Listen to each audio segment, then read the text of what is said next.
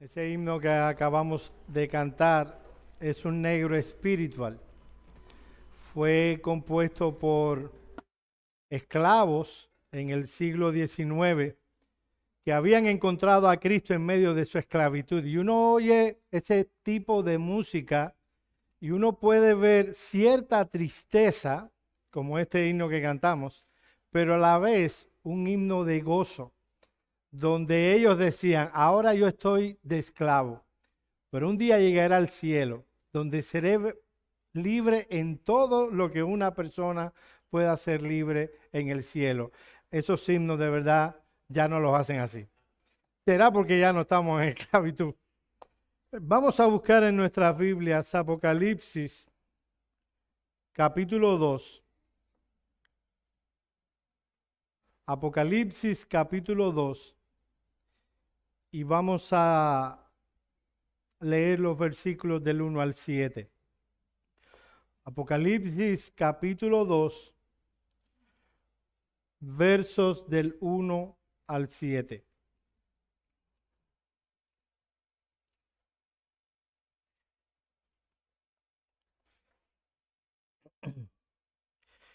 Dice la palabra de Dios en Apocalipsis capítulo 2, 1 al 7.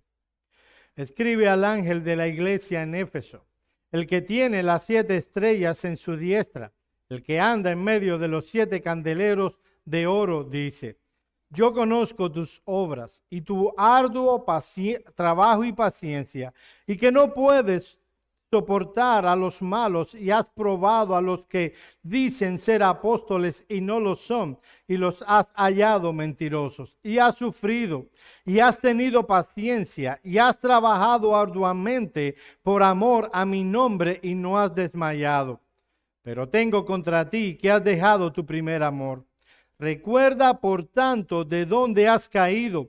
Arrepiéntete, haz las primeras obras pues si no, vendré pronto a ti y quitaré tu candelabro, tu candelero de su lugar, si no te hubieres arrepentido.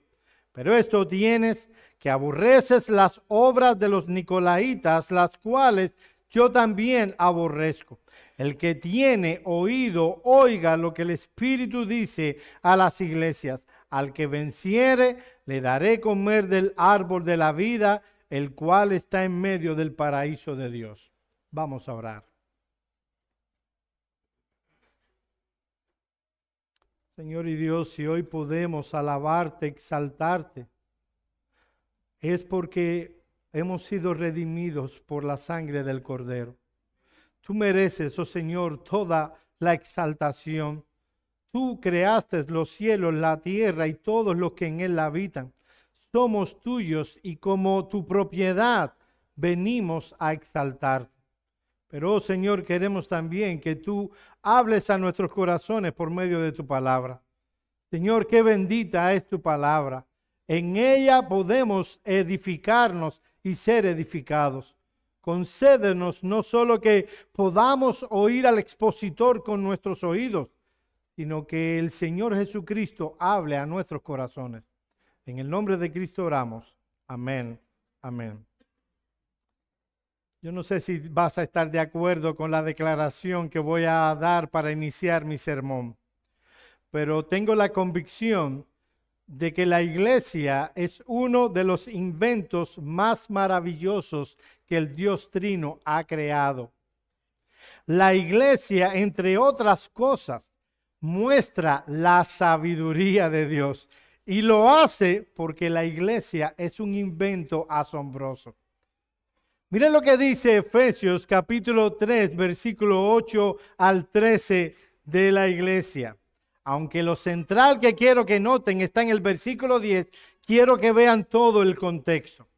A mí, dice Pablo, que soy menos que el más pequeño de todos los santos me fue dada esta gracia de anunciar entre los gentiles el evangelio de las inescrutables riquezas de Cristo y de declarar a todos cuál sea la dispensación del misterio escondido desde los siglos en Dios, que creó todas las cosas.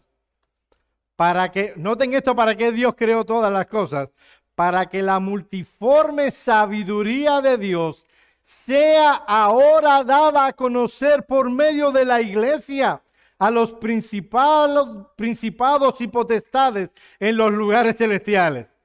Qué impresionante es la iglesia. Dios creó todas las cosas. Dirá, no, para que viéramos lo grande que es su creación. Él la creó, dice, para que la multiforme sabiduría de Dios sea dada ahora a conocer por medio de la iglesia. Lo maravilloso de este pasaje es que dice que Dios muestra su sabiduría no por la iglesia, sino por medio de ella. El término en e, iglesia en este pasaje no solo se refiere a la iglesia universal de Cristo, sino a la iglesia local también. Pablo, inspirado por el Espíritu Santo, nos dice que la sabiduría del Dios Trino se manifiesta por medio de la iglesia. Wow.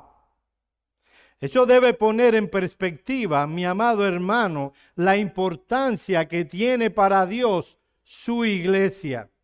Es tan importante que Cristo murió por ella. Por eso dice Efesios 5, 25, maridos, amad a vuestras mujeres, así como Cristo amó a la iglesia y se entregó a sí mismo por ella, para santificarla, habiéndola purificado por el lavamiento del agua por la palabra. ¿Notaste eso? Cristo amó a la iglesia y se entregó a sí mismo por ella. A nuestro Dios le importa lo que pasa en la iglesia local. Le importa cuando no marcha bien y se alegra cuando marcha de acuerdo a su voluntad. Es por eso que el Espíritu Santo movió a Pablo a escribir en Colosenses 2.5 lo siguiente. Porque aunque estoy ausente en cuerpo, no obstante en espíritu estoy con vosotros, gozándome, mirando vuestro buen orden y la firmeza de vuestra fe en Cristo. Mis amados hermanos, las cartas a las siete iglesias del Asia Menor que aparecen en los capítulos 2 y 3 de la carta de Apocalipsis son una evidencia de lo que estamos diciendo. A Dios le importa lo que pasa en su iglesia. El Señor Jesucristo, por medio de Juan, le envía estas cartas a estas iglesias. En dichas cartas el Señor Jesucristo muestra las cosas que en realidad le importa con respecto a la iglesia. En estas cartas, cuando la iglesia algo hace algo que a Cristo le agrada, es alabada por Cristo. Cuando la iglesia hizo algo que a Cristo le desagradó, Cristo les amonesta. De ahí la importancia del estudio de estas cartas. No es simplemente escatología, es eclesiología al más alto nivel.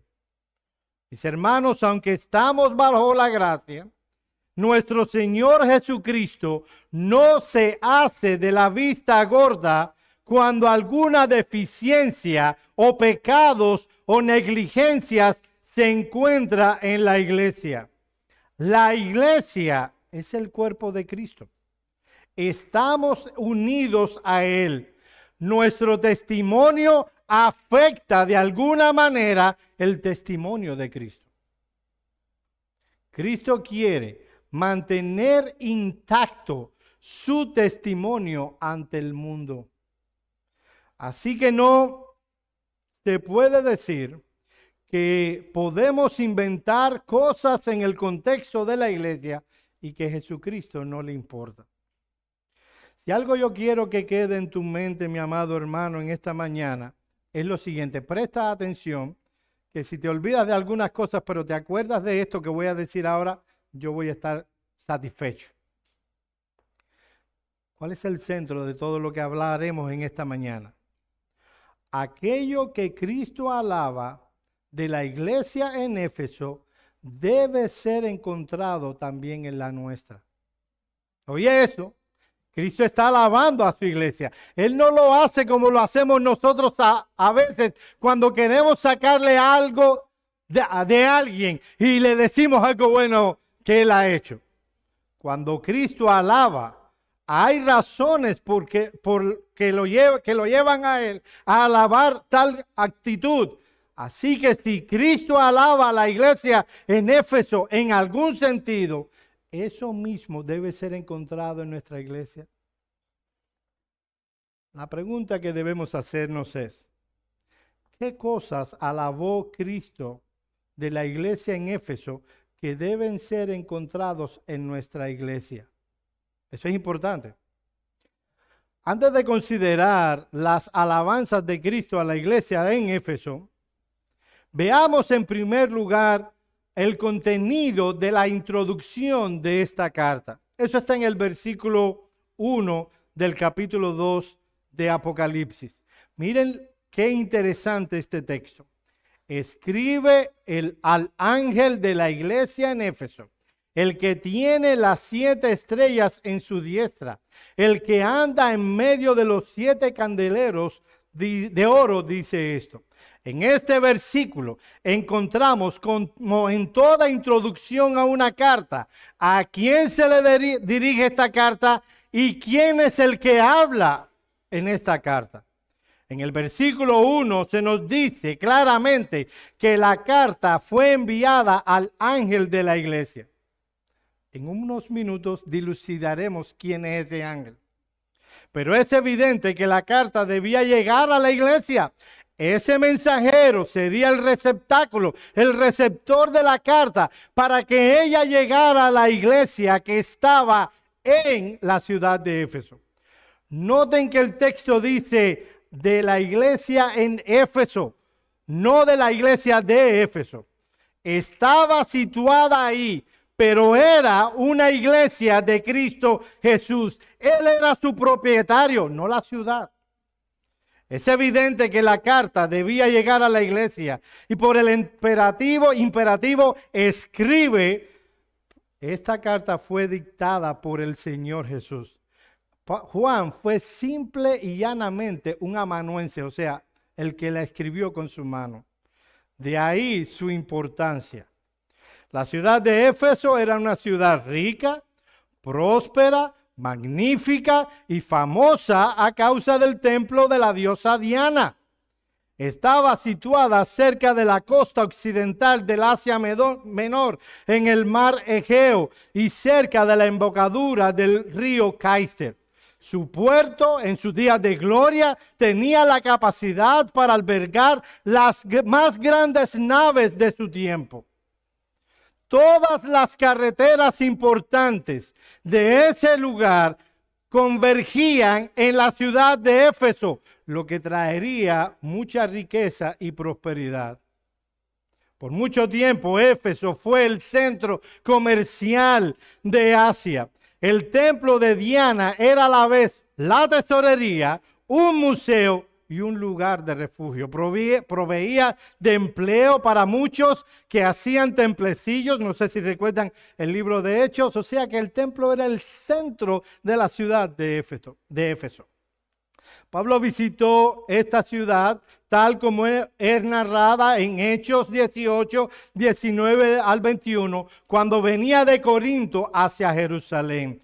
Allí fue el primer esfuerzo misionero de Pablo en esta ciudad. Luego regresa en su segundo viaje misionero y está por tres años predicando el Evangelio. Eso fue más o menos entre los, en, en el año 57 después de Cristo. Fue durante el reinado de, de Domiciano, ya brincamos un poquitico, que es el contexto de esta carta. En el que Juan, que vino a, esta iglesia probablemente justo antes de que el templo de Jerusalén y la ciudad fuera destruida, llega Juan a esta ciudad y se une como pastor de la iglesia en Éfeso. Durante el reinado de Domiciano, entre el 81 y el 96, Juan fue sacado de la ciudad de Éfeso y fue enviado a Patmos en, como un estilo de prisión. fue puesto en libertad Juan luego en el reinado de Trajano y dicen que cuando ya era muy mayor y apenas podía caminar, este hombre iba cada domingo a la reunión de la asamblea, a la iglesia, y solo podía decir, hijitos, amaos los unos a los otros. Y ya era muy mayor. Ahora esta carta les es enviado. Y probablemente para este entonces la iglesia de Éfeso tenía 40 años de fundada. Una nueva generación se había levantado, había surgido. Y ahora los hijos no experimentaban aquel entusiasmo intenso, aquella espontaneidad y ardor que mostraron sus padres cuando esta iglesia fue fundada. Ya no tenían la misma devoción por Cristo que tenían sus padres. La iglesia se había apartado de su primer amor. Ahora, Está claro que esta carta fue enviada al ángel de, la iglesia que estaba en Éfeso. Aquí hay poca controversia, pero siempre hay hombres originales en sus comentarios. La palabra ángel, la primera interpretación que vendrá a nuestra mente, es la que tienen unos pocos comentaristas, que entiende que cada iglesia tiene un ángel de la guarda, que cuida a esa iglesia y la protege. Bueno, aunque es cierto que los ángeles son siervos de Dios y que sirven a los santos de un modo que no podemos detectar con nuestros ojos, creo que ese no es el sentido del pasaje. La carta no se envió a un ángel de la guarda. La palabra griega para ángel es ángelo y significa literalmente mensajero. Así que la carta fue dirigida al mensajero de la iglesia en Éfeso. Eso es lo que dice el texto literalmente. Muy probablemente, mi amado hermano, y en eso se están de acuerdo la mayoría de los comentaristas, esa carta fue enviada al pastor de la iglesia. Y dado que en Hechos 20 se nos dice que ya por aquel entonces la iglesia en Éfeso tenía varios pastores, puede significar ese ángel el consejo de pastores de esa iglesia. Aunque puede ser que, dado que Juan se fue y Tito había muerto unos años antes, ese, esa iglesia tuviera solo un pastor. La pregunta es, mi amado hermano, ¿por qué Cristo le envió la carta primeramente al pastor de la iglesia? No todos somos responsables por el progreso de la iglesia. Sí. Sin embargo, el pastor tiene un lugar preponderante en ese crecimiento. Es al pastor o los pastores a quienes Cristo le pedirá cuentas por lo que hace o permite hacer en la iglesia.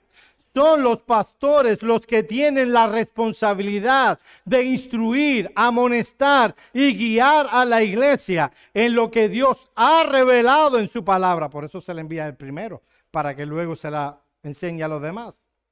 Por otro lado, mi amado hermano, el ministro del Señor debe primero conocer y aplicar lo que Cristo ha enseñado en su palabra.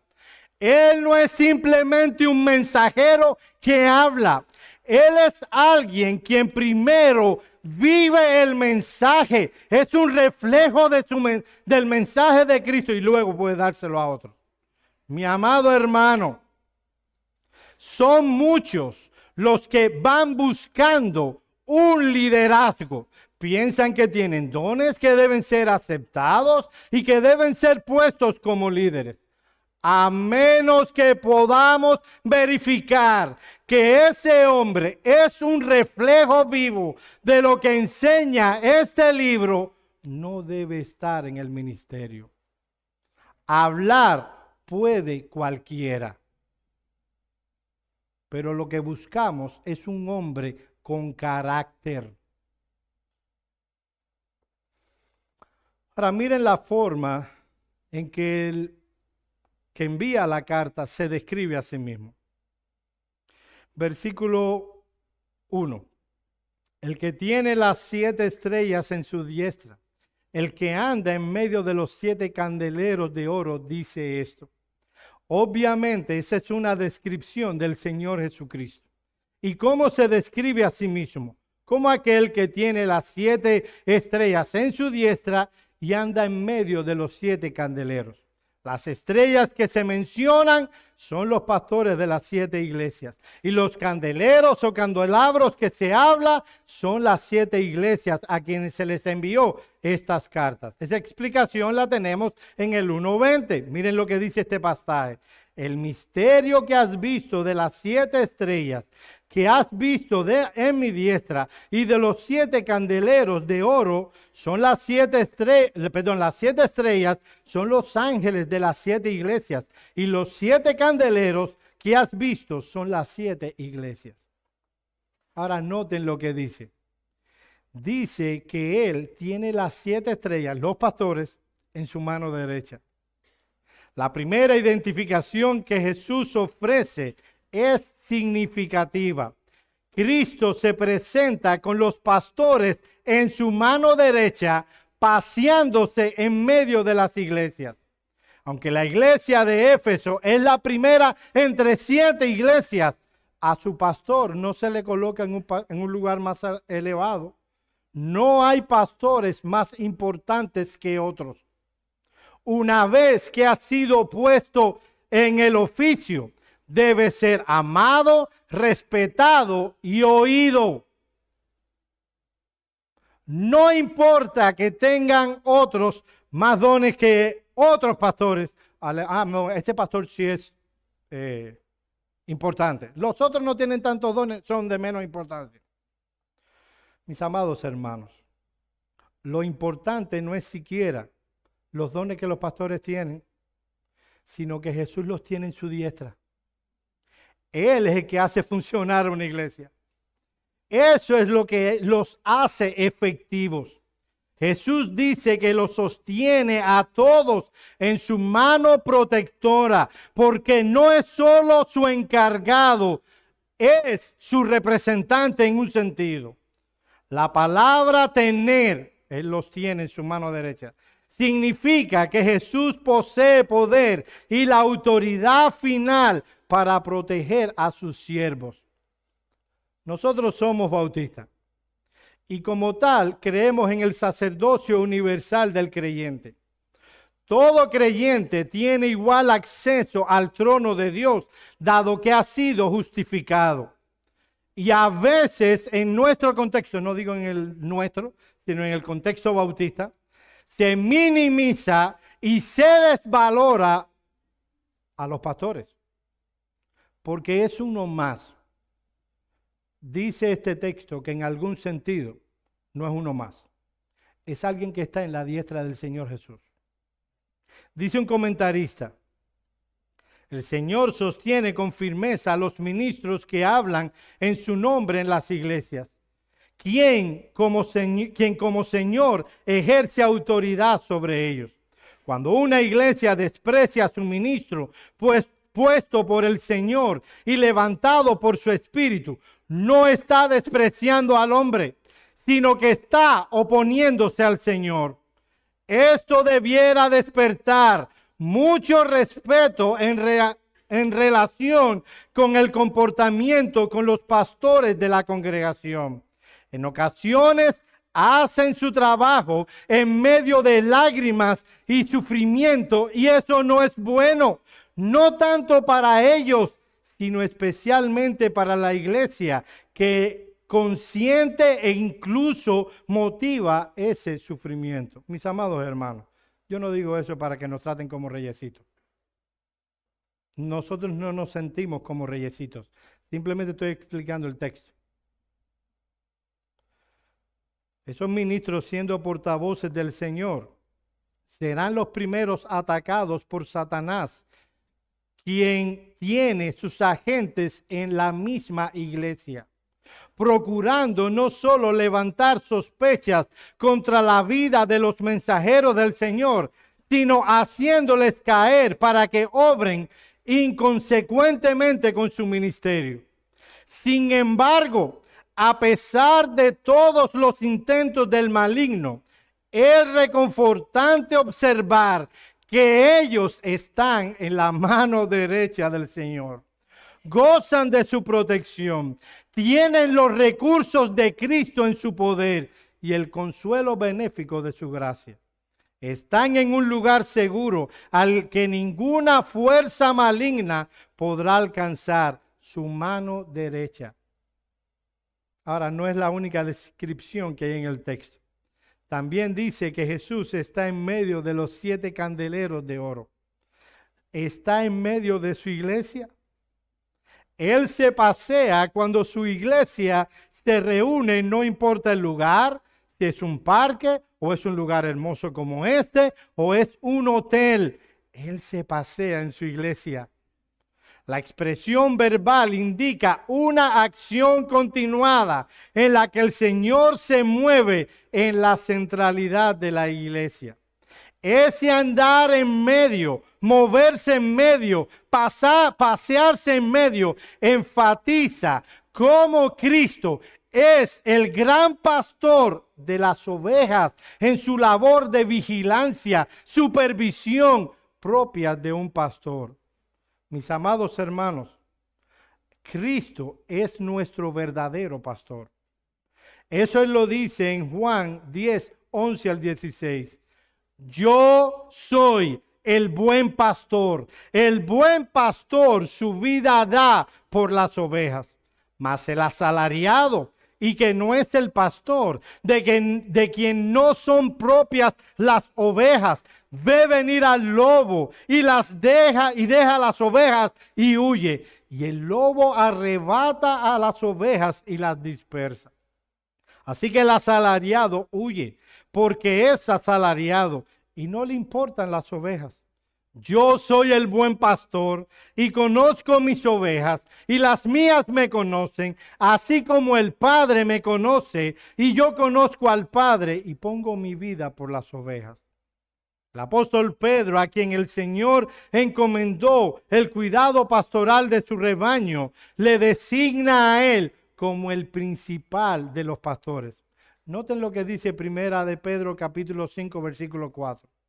Y cuando aparezca el príncipe de los pastores, vosotros recibiréis la corona incorruptible de gloria.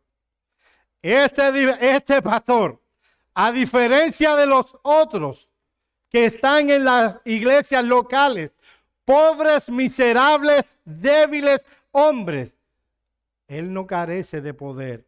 Él es el gran pastor de las ovejas. Este pastor divino hace apto a los creyentes y también a los líderes que pastorean las congregaciones a fin de que puedan llevar a cabo su vida y ministerio.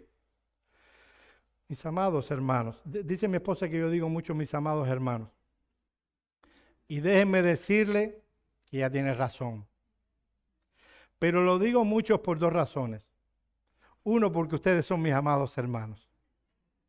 Lo otro, porque a veces yo entiendo que soy un poco fuerte cuando predico. hoy no, hoy estoy bien.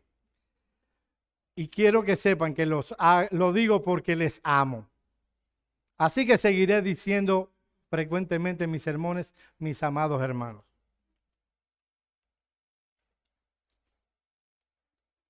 Mis amados hermanos, Cristo se presenta aquí como paseándose en medio de su iglesia, literalmente de su asamblea. ¿Con cuánta frecuencia podemos decidir no estar en la asamblea?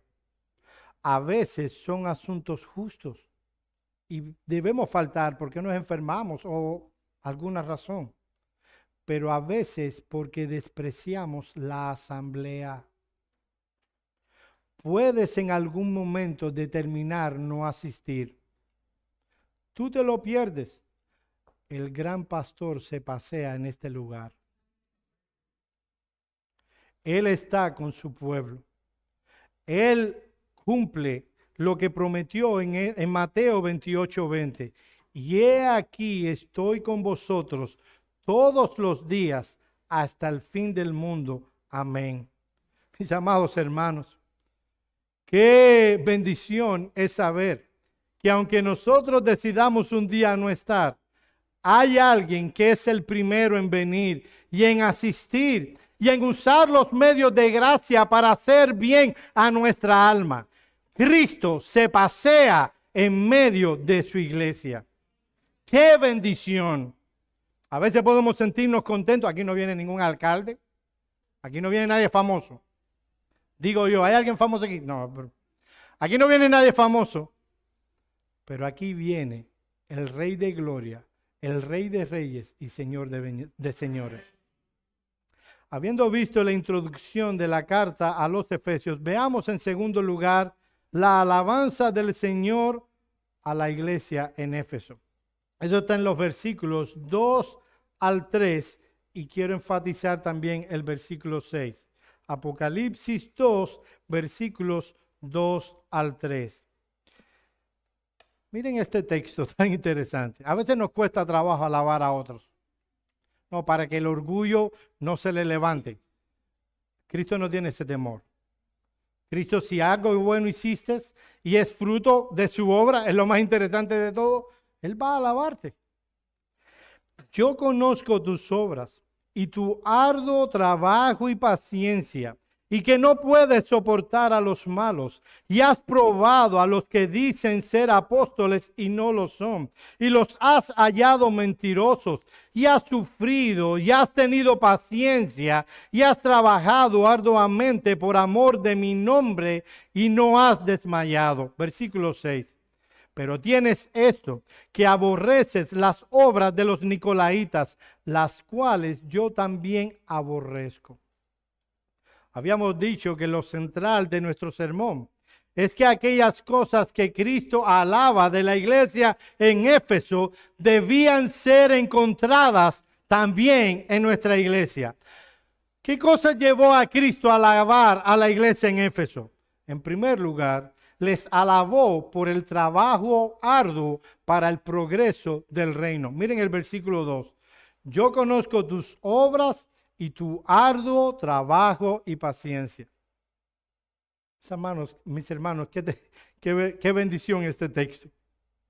Jesús nos conoce. Jesús conoce lo que hizo la iglesia en Éfeso. Y por cuanto Él conoce todo cuanto acontece, Él podía alabar con realidad lo que esta iglesia hizo. Jesús no dijo o no dice que simplemente conoce las iglesias, perdón, las obras que había realizado esta iglesia. Él afirma que tenía un conocimiento minucioso de todo cuanto esa iglesia hizo. Nada escapa de la atención de Cristo. Y alaba a los efesios como resulta patente por tres sustantivos. Obra, trabajo y paciencia perseverante. El término obra en griego no tiene una connotación moral específica. Es un término neutro, neutral, que puede indicar una buena obra o una mala obra. Todo depende de dónde procede esa obra, la fe, el propósito de esa obra, la gloria de Dios y la forma en que se realiza esa obra, de acuerdo a la palabra de Dios. ¿Oíste lo que dije? Una obra puede ser buena o mala, no por el título que nosotros le pongamos, esto es una buena obra, o esto es una mala obra. No. Una buena obra llega a ser bueno por el lugar donde procede la fe salvadora, por el propósito con el que se hace la gloria de Dios y por la forma en que se realiza de acuerdo a la palabra de Dios. En este caso se está hablando de una buena obra. Cuando habla de obras en este texto, Jesucristo está refiriéndose a, oye esto, a hechos puntuales de obediencia que fueron realizados fruto de la obra de gracia de Cristo en el corazón de estos hombres y mujeres en Éfeso y que les hizo hacer, obrar cosas para la gloria de Dios. La palabra griega que Cristo usó es la misma que aparece en Efesios 2.10 cuando dice, porque somos hechura suya, creados en Cristo Jesús para buenas obras, las cuales Dios preparó de antemano para que anduviésemos en ellas. Mis amados hermanos, pues solo podemos hacer buenas obras cuando Dios obra en nuestros corazones la gracia de la regeneración y la subsecuente fe salvadora. Estos hombres habían sido regenerados. Estos hombres y mujeres habían sido redimidos por la gracia del Cordero. Había sido aplicado en ellos esa salvación y ahora podían obrar. Creemos ahora con este hiper, esta hipergracia que una persona puede creer sin necesariamente evidenciarlo. Todo cuanto tienes que hacer es creer. Solo Dios conoce tu corazón. Bueno, déjame decirte una cosa, que si solo Dios conoce lo que hay en tu corazón, no ha sido redimido. Porque cuando Dios obra en, su corazón, en el corazón de alguien, no solo esa persona lo conocerá, aquellos que le rodean también lo pueden, pueden observar esa obra de gracia. La expresión arduo trabajo es una sola palabra en griego. El Señor Jesús usó la palabra griega que es traducida, que se puede traducir como trabajo, molestia, inclusive puede ser traducida como afán. Esta es la palabra que aparece en Lucas 18:5 para hablar del estado de pesadez que provocó la viuda en aquel juez malvado. ¿Recuerdan la palabra del Señor? Por la insistente petición de esta mujer. Miren lo que dice este versículo. Sin embargo, este es el juez hablando. Porque esta viuda me es molesta, le haré justicia. Así que no estamos hablando de un simple trabajo que estaban realizando los hermanos en Éfeso. Era un trabajo molesto. De ahí que Reina Valera traduzca un arduo trabajo. El último término que es importante aquí y que Cristo alaba es el término paciencia, del griego hipomone. Se traduce resistencia, perseverancia, paciencia estas obras y trabajos que estos hombres y mujeres hicieron para el progreso del reino no fueron simplemente por un tiempo. Muchas veces venimos y predicamos de trabajar por el reino de que Dios usa una iglesia para salvar a pecadores, que debemos servir al Señor y, oímos el sermón, nos sentimos culpables y compungidos y llegamos a los pastores y decimos, oye, ¿puedo hacer algo? Eso no era lo que hicieron los hermanos de Éfeso. Ellos no dependieron de su servicio, de que sus pastores predicaran sermones emocionantes acerca del servicio. Ellos sabían que, que habían sido librados de las consecuencias de su pecado. Ellos habían entendido que su camino era el infierno y que Cristo por su obra les salvó y les libró. Y era consecuencia de ese entendimiento que entonces servían para la gloria de Dios. Mis amados hermanos, de nuevo lo voy a decir. Cuánto dura tu deseo de servir a Cristo. ¿Será que vas de, como algunos por ahí, de conferencia en conferencia? ¿O de que digamos algún sermón impactante y que te remueve, te mueve la conciencia? ¿Sabes lo que Cristo espera de una iglesia, mis amados hermanos? Que no dependamos de esas cosas para servir tú has entendido si has sido redimido de lo que Cristo te libró, tú ibas camino al infierno. tú ibas a recibir lo que tus pecados en verdad merecen. Cristo vino, tomó la naturaleza humana, fue obediente en todo, en la ley, se sujetó a su Padre. El que creó todas las cosas, vino y se sujetó a José y a María, pobres mortales pecadores. Vivió una vida de obediencia a Dios y a su ley fue a una cruz por medio de un juicio amañado, fue clavado de manos, de pies, se le puso una corona de espinas, fue traspasado para que tú y yo tengamos vida eterna. Vino el Espíritu Santo un día y aplicó la obra de la cruz del Calvario. Te cambió ese corazón de piedra insensible a su palabra. Te puso un corazón de carne sensible a lo que Dios ha dicho te obra en ti por su Espíritu Santo la obra y la gracia de la santificación. Un creyente no necesita de sermones fuertes para que sirva. Él sabe de lo que ha sido librado y él vive una vida de consagración al Señor. Estos hombres y mujeres en Éfeso entendieron lo que, de lo que habían sido librados. Ellos no tenían problemas en obrar, obrar, trabajar arduamente y por mucho tiempo por eh, la obra del Señor. Eso se debiera ver en nosotros. Te lo voy a repetir varias veces. Si Cristo nos enviara una carta, eso no va a pasar, esto es una ilustración.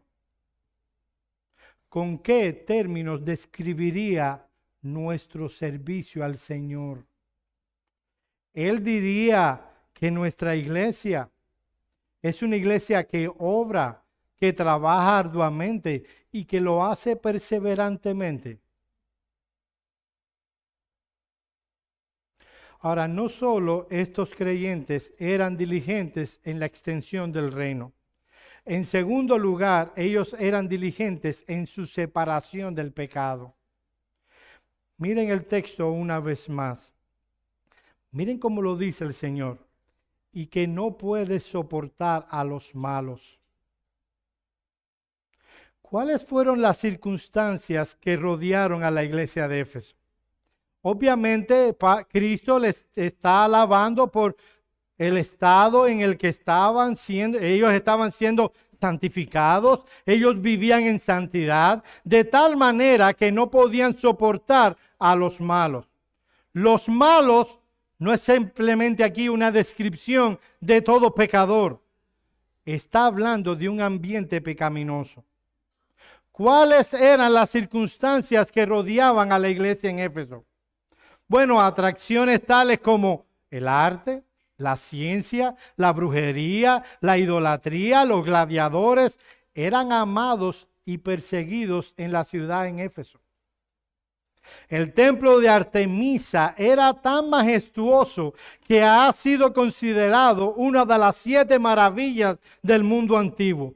Si nosotros hiciéramos un recorrido turístico, lo voy a llevar a la ciudad de Éfeso eh, por la calle principal, lo que sería en nuestros días la calle 8. Yo les hago un recorrido turístico por la ciudad de Éfeso, por la principal arteria, la principal calle de esa ciudad, que iba desde el puerto hasta el anfiteatro principal. Allí nosotros encontraríamos lo siguiente, el gimnasio, los baños públicos, Recuerden que en aquel entonces no habían baños en, la, en las casas, tenías que ir al baño público, la biblioteca pública y el burdel público. Eso hablaba de los intereses de esa ciudad. Vivían en la oscuridad de una sociedad pecaminosa que andaba muy lejos de Dios. Y a pesar de toda la depravación multiforme dentro de la ciudad de Éfeso, esta iglesia había permanecido por 40 años. El pecado no era permitido dentro de sus puertas. Ellos no podían soportar a los malos. La palabra griega que se traduce al español soportar es la palabra griega batazo. No está hablando de béisbol. Lo aclaro. Pensé que iba a ser gracioso eso. Porque no es batazo. A los que saben de béisbol entendieron. La palabra literalmente significaba llevar una carga. El término hacía referencia a apoyo y sustento de algo o alguien. En este caso, de los malos. El punto aquí es que la iglesia en Éfeso mantenía una elevada y santa norma de conducta.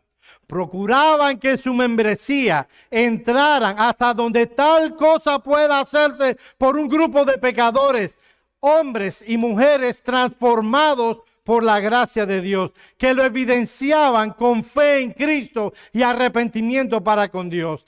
Ellos eran celosos en quien formaba parte de la iglesia de Cristo. Nosotros vivimos en tiempo donde es muy fácil ser cristiano. Hemos hablado de eso en otros momentos. Hay muchas personas que están en iglesias que tienen una desconexión entre su fe y la manera en que vive. Tales personas no tienen fe salvadora. Aquel que tiene fe salvadora no desconecta la manera en que vive con el Cristo en quien cree. Y estos hermanos en, Éfeso lo manifestaron muy bien. Estos hermanos eran sensibles al pecado. No permitían el pecado en sus filas y hacían uso de la disciplina eclesiástica. Nosotros no hablamos mucho de la disciplina. Es algo, es uno de nuestros defectos que tenemos que eh, arreglar. Pero mis amados hermanos, una iglesia cristiana, verdaderamente cristiana, no permite el pecado dentro de la iglesia. El pecado impenitente.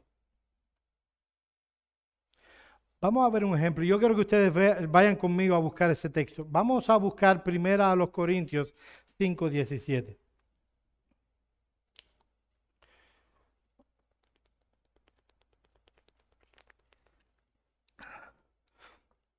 Y esto lo digo y esto es importante. Porque ah, nosotros estamos bajo la gracia. Por tanto, no somos un, y, nosotros lo hemos dicho también aquí, somos un hospital en recuperación. Primera a los Corintios 5, 17. Primera a los Corintios 5, 17 no existe. Espérate. 7, 17, miren a ver.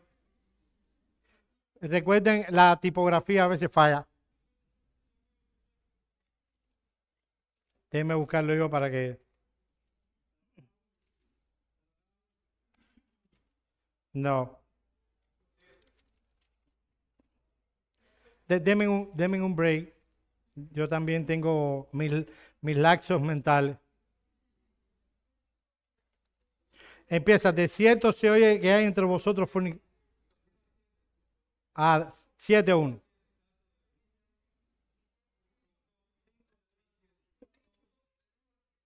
Eso es, lo que me falta es un palito en el medio. No es 5.17, sino 5.1 al 7. Qué bueno que esto está saliendo en internet y, está, y estoy pasando tremenda pena. No, no, no, no estoy pasando ninguna pena porque yo sé que eso le pasa a cualquiera. Primero a los Corintios, capítulo 5, versículos 1 al 7. Miren aquí lo que sucede. Es un caso de fornicación. ¿Qué debía hacer la iglesia de Corinto? Ellos estaban muy contentos. Es que aquí nosotros somos, como estamos en la gracia, ya lo perdonamos. El muchachón está aquí. Miren lo que había que hacer con el muchachón. De cierto se oye que hay entre vosotros fornicación, y tal fornicación cual ni aún se nombra entre los gentiles, tanto que alguno tiene la mujer de su padre, y vosotros estáis envanecidos. ¿No debiera más bien haberos lamentado para que fuese quitado de en medio de vosotros el que cometió tal acción? Ciertamente yo en ausente en cuerpo, pero presente en espíritu, ya como presente he juzgado al que hizo tal hecho. En el nombre de nuestro Señor Jesucristo, reuníos vosotros y mi espíritu con el poder de nuestro Señor Jesucristo, el tal sea entregado a Satanás para destrucción de la carne, a fin de que en el espíritu sea salvo en el día del Señor Jesús. No es buena vuestra jactancia. La jactancia es, no, aquí ya lo perdonamos. ¿No sabéis que un poco de levadura leuda toda la masa? Limpiaos pues de la vieja levadura, para que seáis nueva masa, sin levadura como sois, porque nuestra Pascua, que es Cristo, ya fue sacrificada por nosotros. Una iglesia cristiana no permite el pecado en sus vidas, en sus filas. Y eso incluye, óiganme mis hermanos, porque no ha pasado nada, pero no importa si es tu esposo, no importa si es tu esposa, no importa si son tus hijos. No se permite el pecado en la iglesia. Si hay impenitencia, debe ser sacado de la asamblea. Miren lo que dice los versículos 9 al 11 del mismo capítulo. Os he escrito por, cauta, por carta que no os juntéis con los fornicarios, no absolutamente con los fornicarios de este mundo, con los avaros, o con los ladrones, o con los idólatras, pues en tal caso sería necesario salir del mundo. Más bien os escribí que no os juntéis con ninguno que, llamándose hermano, fuere fornicario o avaro o idólatra o maldiciente o borracho o ladrón, con tal ni aun comáis. Joel, ¿y dónde está ahí la restauración? Mis amados hermanos, la restauración bíblica nunca es instantánea. Requiere arrepentimiento. Los casos, está hablando, estos casos que hemos presentado aquí, habla de el pecado impenitente. Alguien pudiera decir, oh, claro, si alguien fornica, si alguien adultera, ¿Y qué de la envidia? ¿Y qué de la murmuración? ¿Y qué de otros pecados que amamos y apreciamos? Como dice un amigo mío, pecados cariñosos. Esos también deben ser disciplinados. Se puede permitir y amonestar a alguien, pero cuando hay un patrón pecaminoso, debe ser disciplinado. Eso fue lo que hizo la iglesia en Éfeso. Ellos no apoyaban el pecado en su iglesia. El punto es que el pecado impenitente, o sea, el que no ha, donde no hay arrepentimiento, no debe ser permitido en el contexto de la iglesia. No podemos apoyar, soportar el pecado impenitente. Y tú me dices, no, pero es que yo siempre me arrepiento de, mis pecados. Voy a repetir algo que dije recién en un sermón hace poco. El verdadero arrepentimiento, en el verdadero arrepentimiento hay dolor por el pecado, hay confesión por el pecado y hay lejanía del pecado. Ahora, no solo ellos eran firmes en su trabajar por la extensión del reino. No solo ellos no soportaban a los malos. En tercer lugar, eran creyentes que conocían la verdad. Miren el versículo 2 en su parte final. Y has probado a los que se dicen ser apóstoles y no lo son, y los has hallado mentirosos. Dos cosas nos enseñan del ejemplo de la iglesia en Éfeso. Por un lado, ellos no aceptaron a los falsos maestros. Y por el otro, ellos no aceptaron las falsas doctrinas. La iglesia en Éfeso tuvo contacto con algunos que se presentaron a sí mismos con el título apóstol. ¿Eh? Eso no se acabó allá. Los hermanos en Éfeso no aceptaron de inmediato a aquellos que podían decir, oh, nosotros somos apóstoles. Ellos recordaban la advertencia del apóstol Pablo narrada en Hechos 20, 29 al 32. No lo busque, óyelo. Este es Pablo hablándole a los pastores de Éfeso cuando les iba a ver la última vez de su vida. Porque yo sé, dice Pablo, que después de mi partida entrarán en medio de vosotros lobos rapaces que no perdonarán el rebaño. Y de vosotros mismos se levantarán hombres que hablen cosas perversas para arrastrar tras sí a los discípulos. Pero velad, acordándoos que por tres años, de noche y de día, no he cesado de amonestar con lágrimas a cada uno. Y ahora, hermanos, os recomiendo a Dios y a la palabra de su gracia que tiene poder para sobreedificaros y daros herencia con todos los santificados. Dice eh, Cristo que la iglesia en Éfeso probaron a esos autoproclamados profetas. El término probado en griego significa examinar, probar, inclusive se puede traducir ensayar. El resultado de dicho examen fue que encontraron a esos pseudo apóstoles mentirosos. Vivimos en un mundo donde encontramos doquier hombres también diciéndose que son apóstoles. Tú tienes el entendimiento teológico necesario para oír a estos hombrecitos, perdón si alguien se ofende, y encontrarlos como mentirosos. Te sientas y oyes a Cash Luna, oyes en YouTube a, ¿cómo se llama? De aquí, el vecino, Guillermo Maldonado, y te parece muy bien lo que hacen. Déjeme decirles una cosa. Solo los ignorantes de la Biblia, y lo estoy diciendo con toda propiedad, los ignorantes de la palabra de Dios y los perdón, lo voy a decir así, y los perversos codiciosos pueden tragarse, solo ese grupito, las palabrerías de estos estafadores. Ellos debieran estar en, los diez, en la lista de los 10 más buscados del FBI. Son ladrones y son mentirosos.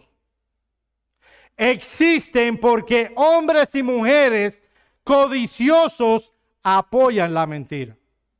Cuando alguien me dice, no, ahí deben haber cristianos, déjeme decirle que un cristiano no aguanta tanto eso. Una persona que ha sido redimida por la gracia no puede apoyar a un hombre que enseña que las gracias y bendiciones de Dios pueden ser compradas. Ya Texel murió hace muchos siglos. Nada se compra con dinero, ninguna gracia se compra con dinero.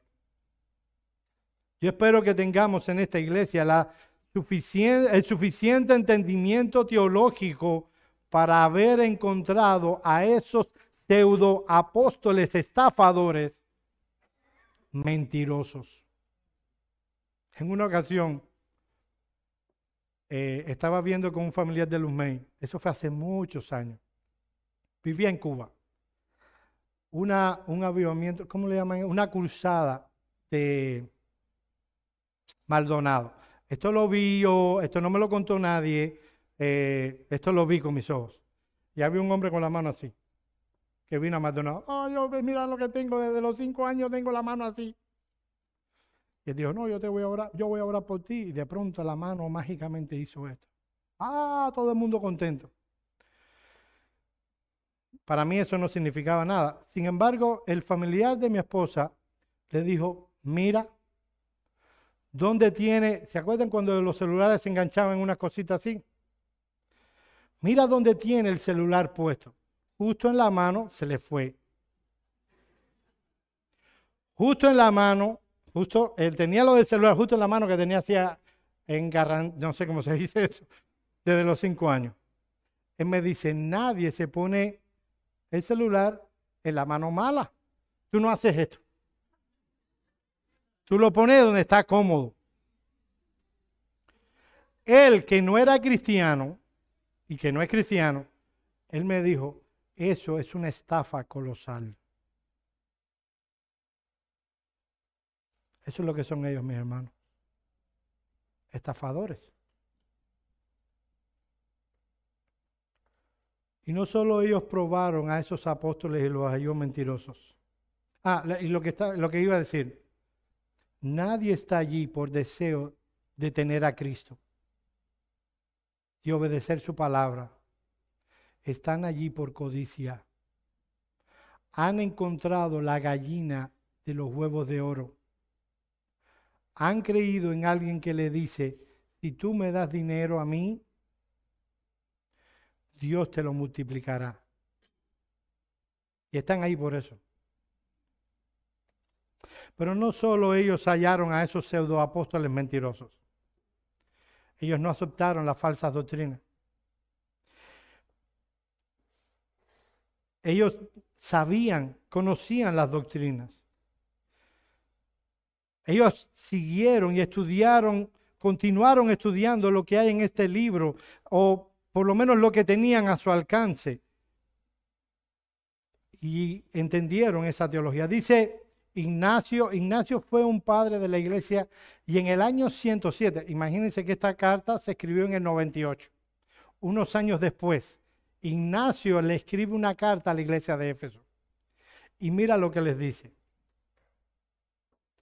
Yo no estoy muy, eh, perdón, dice, todos vivís de acuerdo con la verdad y ninguna herejía tiene cabida entre vosotros. Estoy escribiendo a la iglesia de Éfeso. Es más, ni siquiera escucháis a nadie si habla de algo que no sea en Jesucristo en verdad he sabido que algunas personas pasaron por vosotros trayendo mala doctrina y no les permitisteis que sembraran semillas entre vosotros, pues os tapasteis los oídos para no recibir la semilla sembrada por ellos. Estáis revestidos de pie a cabeza con los mandamientos de Jesucristo. Así que todavía hasta el año 107 esta iglesia se mantenía firme en la verdad del Señor Jesucristo. Hay creyentes que dicen, mira, yo no estoy muy interesado en la teología. Yo estoy interesado en la salvación de Cristo. Bueno, déjeme decirle que no se puede tener la salvación de Cristo sin teología. Porque cuando tú te pones a decir, Cristo murió en la cruz de Calvario para pagar a pecadores, ¿de qué tú estás hablando? De teología. En conclusión, si Cristo, el Señor de la iglesia, nos enviara una carta a Iglesia Bautista Reformada de Miami, nos alabaría por estas cosas. Diría, he observado, yo conozco tus obras, yo conozco tu arduo trabajo, tu paciencia.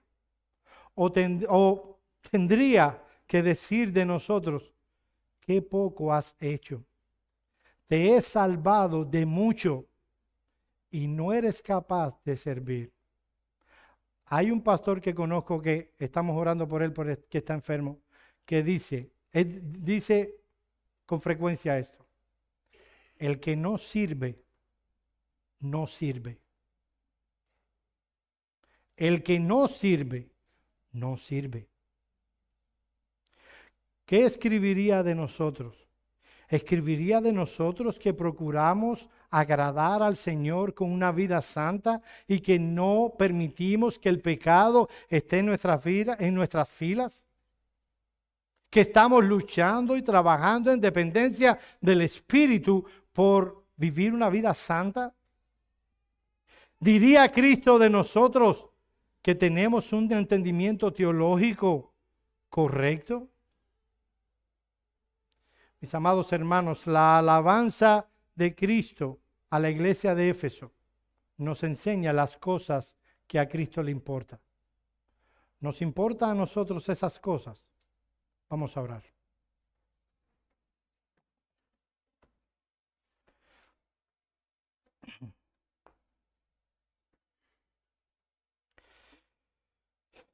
Señor y Dios, tú, tú, sabes con cuánta debilidad vine a exponer tu palabra hoy. Y tengo la convicción de que el Espíritu Santo tiene poder para aplicar tu palabra. Señor, nosotros queremos hacer las cosas que a ti te importan. No porque eso traerá a nosotros, oh Dios de gracia, algún beneficio que nos ames más o nos aceptes más. Ya tú nos has amado en Cristo. Nos tienes en Cristo. Y diste a tu Hijo para morir en nuestro lugar. Qué bueno es saber que tú alabas lo que tu pueblo hace bien. Señor, nosotros queremos complacerte. Queremos exaltarte con nuestras vidas. Queremos glorificarte en todas las cosas. Nosotros queremos también agradarte. Concédenos estas cosas aplicando tú tu palabra en nuestros corazones. En el nombre de Cristo oramos. Amén. Amén.